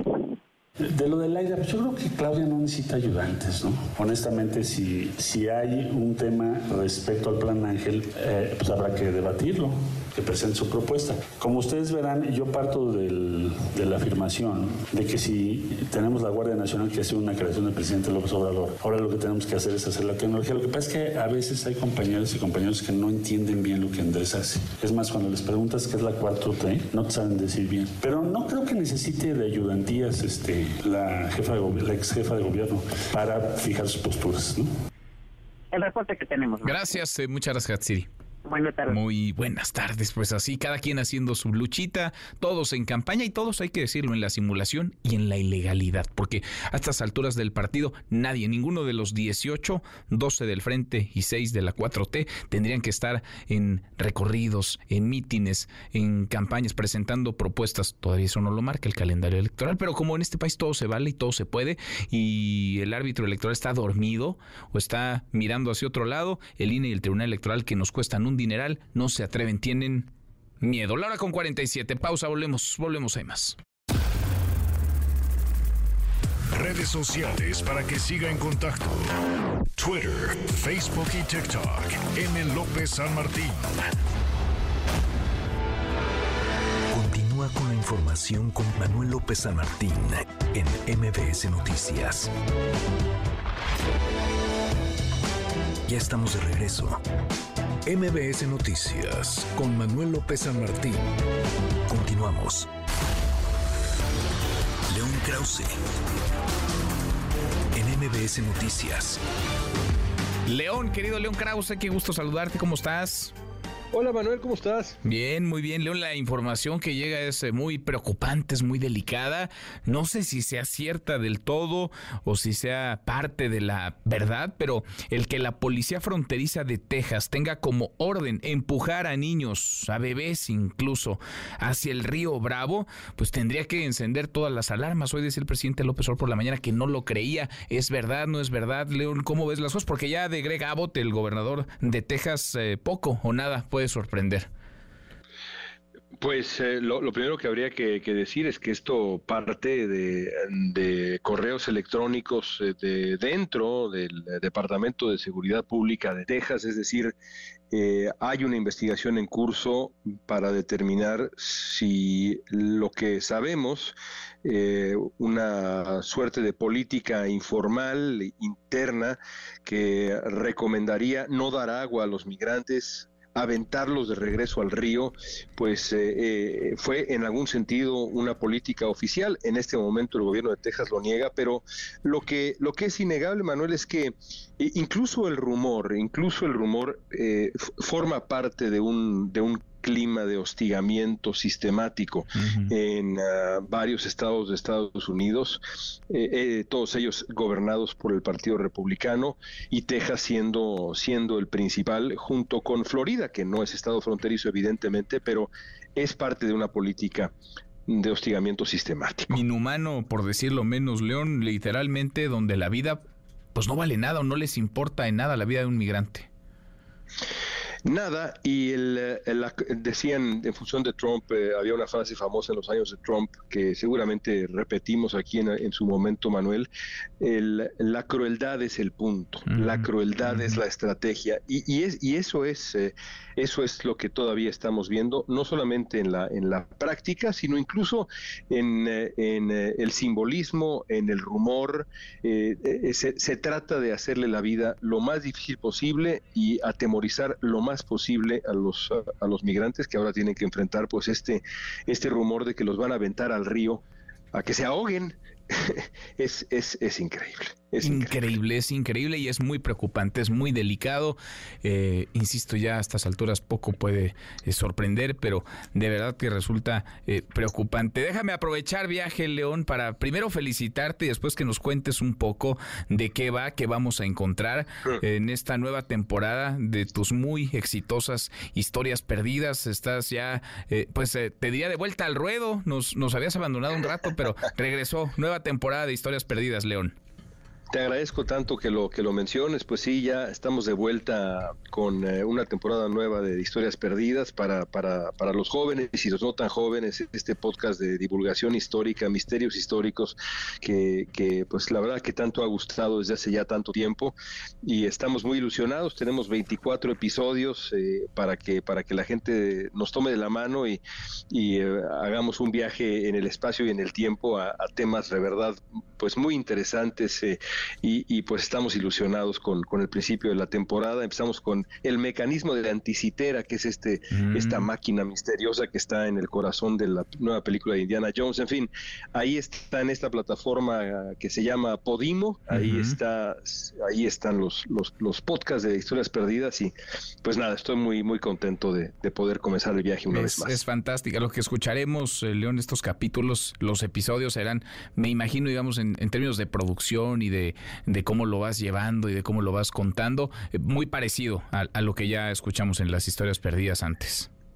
Pues tratamos de, mejorar con cada temporada, meterle más producción, más atmósfera, eh, mejor investigación y creo que en, esta temporada, que además van a ser 24 capítulos, vamos a echar seis meses de capítulos semanales, creo que, lo que vamos a, ofrecer es algo que de verdad va, va, a cautivar a los que ya conozcan historias perdidas y a los que no, no, no conozcan lo que hemos hecho. Creo que van a encontrar un universo de, de, aventuras eh, que les va a hacer pasar un muy buen rato. Vale muchísimo la pena. Enhorabuena y las, las escuchamos. Imperdibles, como siempre, tus historias perdidas. Abrazo grande, gracias, León.